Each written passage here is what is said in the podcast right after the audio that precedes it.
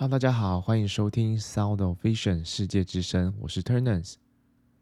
今天跟大家分享的主题呢，是有关眼睛的常见迷思 Part Two。好，那就是接续着上一集的内容，今天也一样要来讨论，就日常生活中我很常听到或者是有人会问的有关眼睛的一些问题。哈，好，今天的第一个问题是呢，隐形眼镜会不会跑到眼球的后面？那相信，因为在台湾其实蛮多人可能从国中、高中就开始有一些佩戴隐形眼镜的经验哈。呃，那由于以前其实我们要取得隐形隐形眼镜，其实是一个蛮方便的事情，所以所以导致说，其实很多人对于隐形眼镜，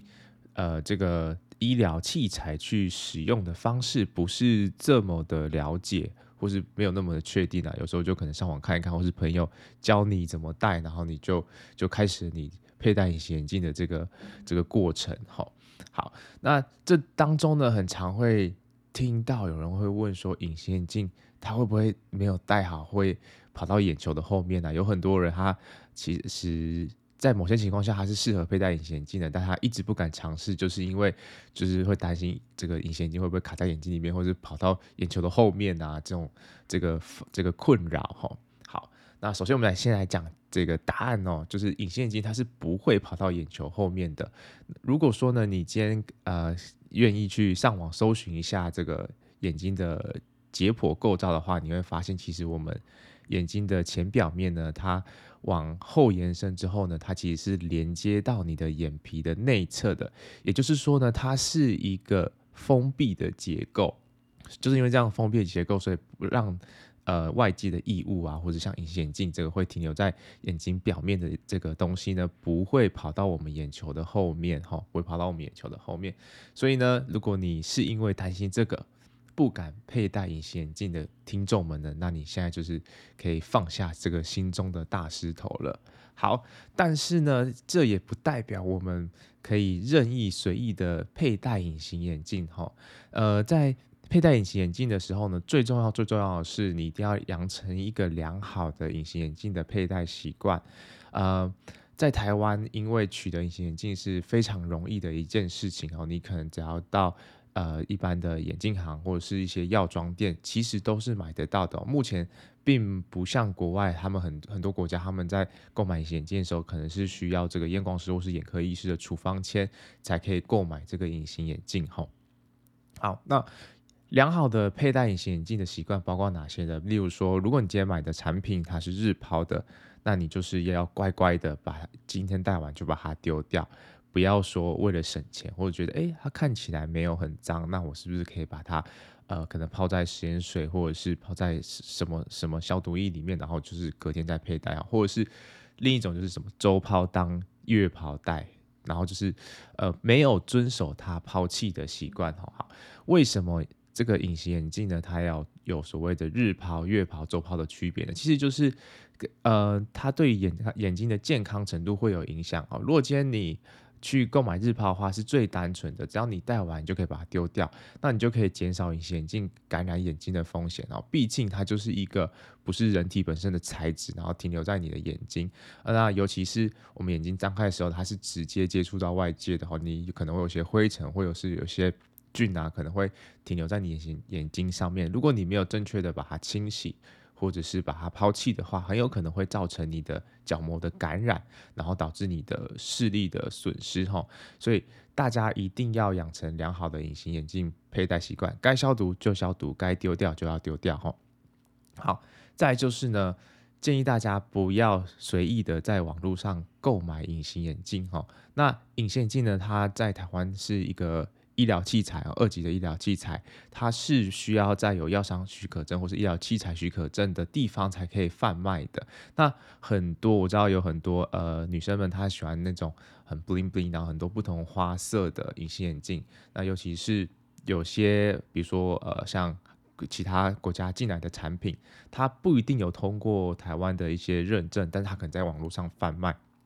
那你可能就会买到一个相对来讲。没有安全性没那么高的，或者是你今天真的佩戴这个隐形眼镜出了什么问题，你是呃会很麻烦哦，没有没有人可以为你这个产品去做保证，所以请大家不要随意在网络上去购买隐形眼镜。那对于初次佩戴隐形眼镜，或者是呢你可能以前没有两配没有养成一个很良好佩戴隐形眼镜习惯的听众呢，我还是会建议你呢，你在购买隐形眼镜前呢，需要找呃专业的眼科医师或是验光师做咨询哦。即便是最容易取得日抛、周抛这种产品。其实呢，每一家它出的弧度也都会不一样，因为我们眼睛它是不是呃一个平面嘛，它是有弧度的嘛。那隐形眼镜也是有弧度的，有时候你戴的不舒服，或者是有时候你总觉得好像戴的不是那么合适，可能就是因为弧度的不合。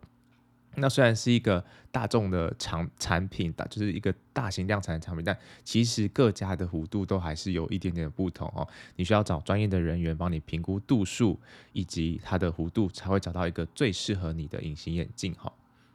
那除了这个弧度之外，这弧度其实不外乎就是影响它有没有服贴你的眼睛的表面哈。那另一个呢，在呃你在购刚开始购买的时候最容易买买错或者犯的错误呢，就是度数这件事情哈，因为有时候你可能会直接用你的眼镜的度数，或者是你可能就是呃不知道什么什么多久之前测量的度数，然后就去开始去佩戴你的隐形，就是去用这个照这个度数去买你的隐形眼镜。但事实上呢，在呃某些情况下，你的度数是需要去换算的，或者是可能你本身散光很深的话呢，你佩戴隐形眼镜效果一直不好，就是因为你没有买到一个对的产品。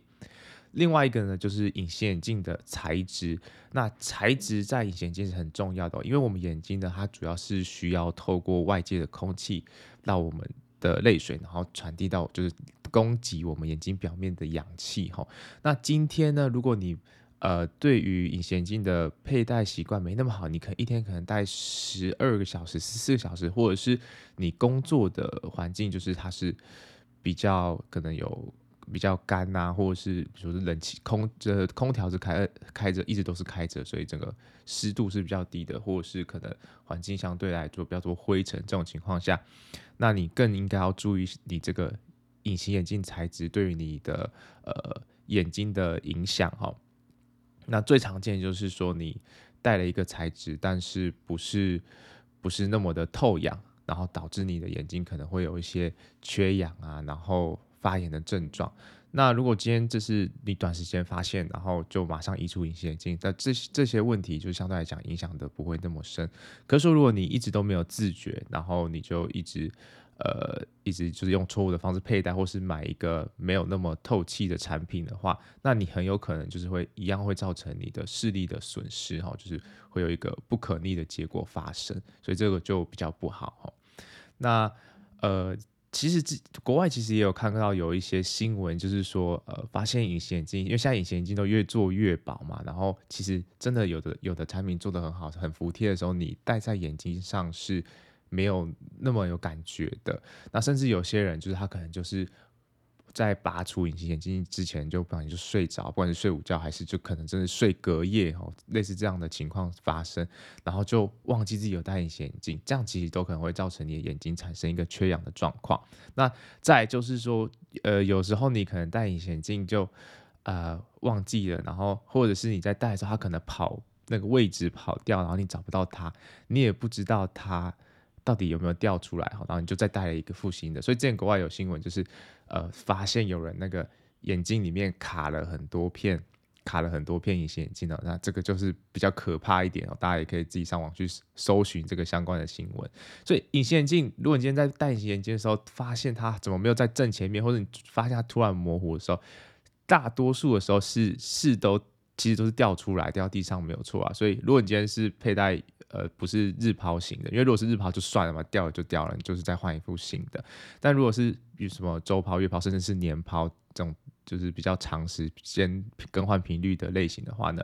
如果你发现你的隐形眼镜好像没有在你的眼睛上面的时候，第一件事情就是，其实都是先找找看是有没有掉在衣服上面，因为它掉出来它不会喷出去喷很远啊，那有可能就是卡在你的衣服上面粘住了或什么的哈，那。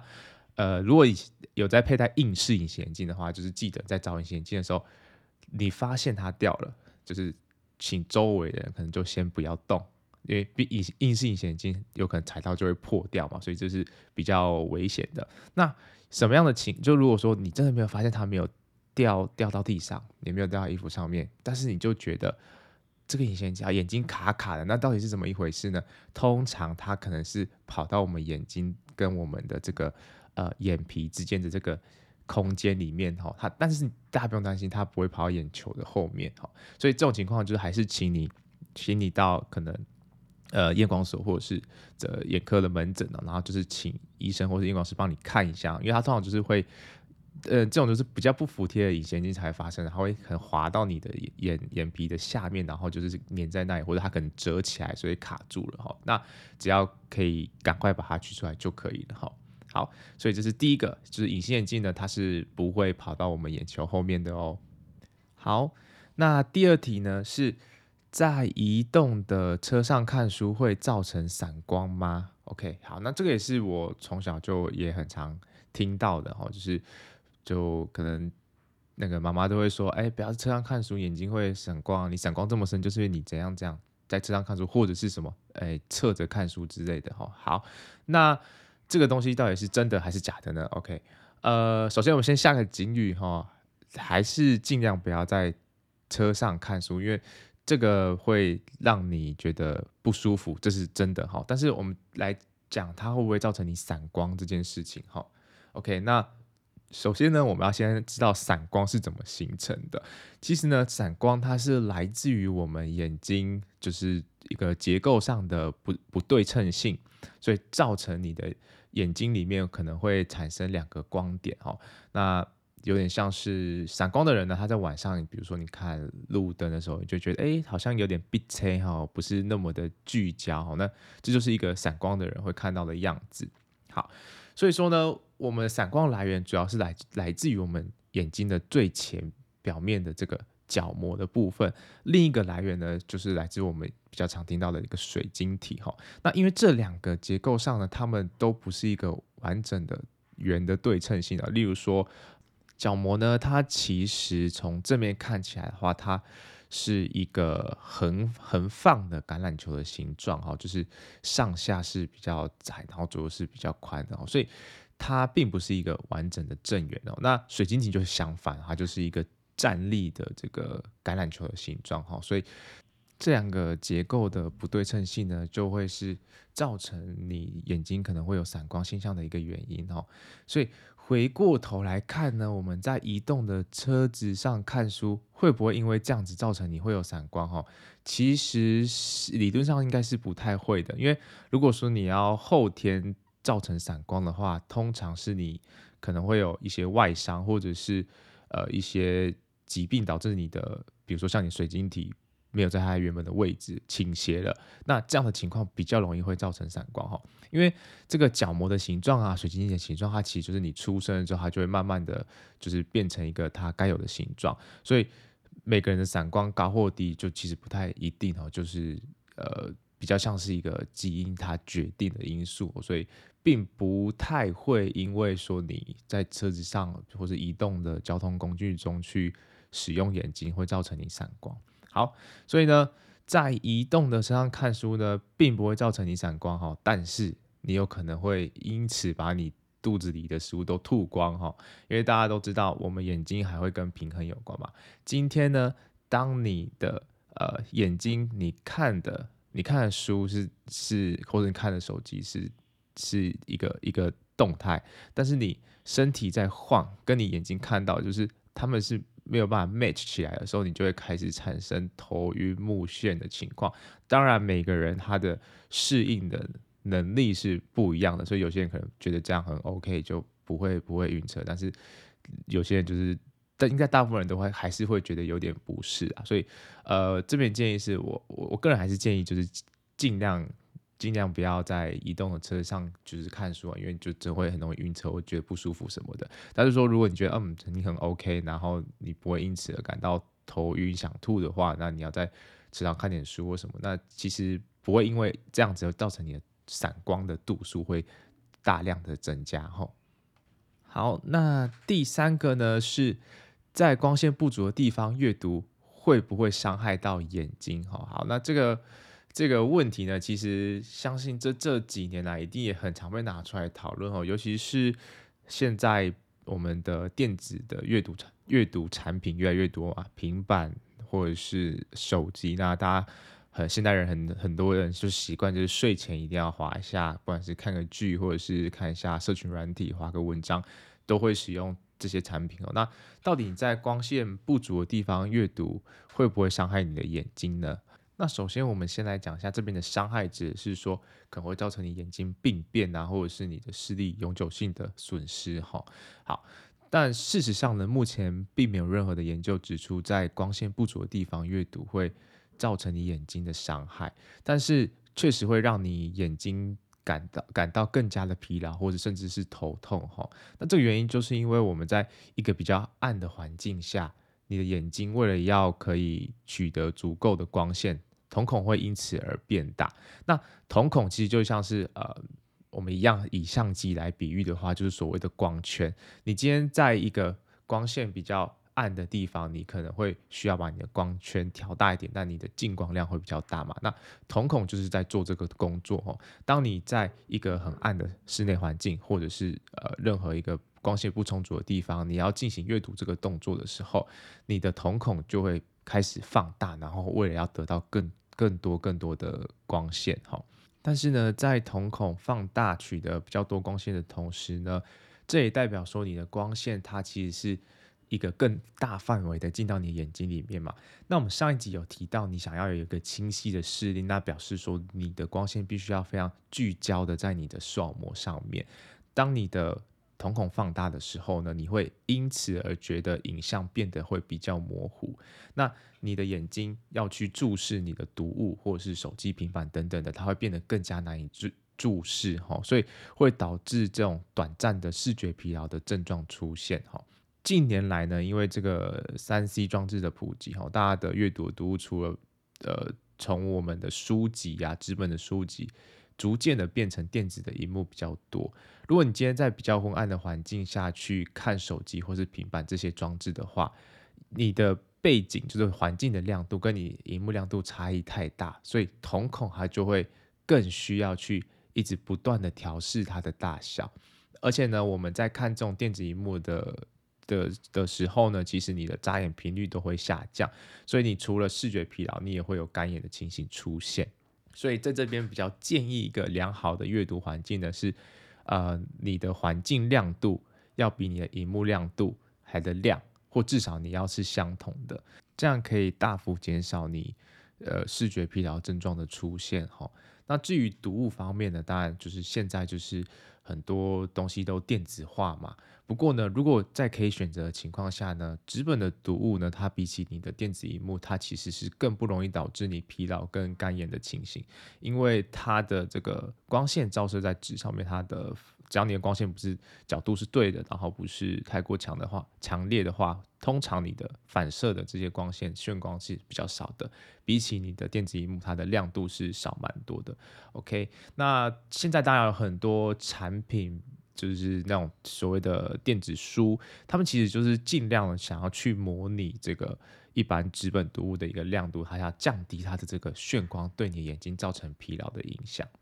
好的，以上就是今天要跟大家分享的内容。如果你觉得今天内容很实用的话，也请大家多帮我分享出去。那如果说大家有什么建议，或者是想问的问题，以及你有想要听的主题，也欢迎大家可以私信我。那这集就先到这边喽，大家拜。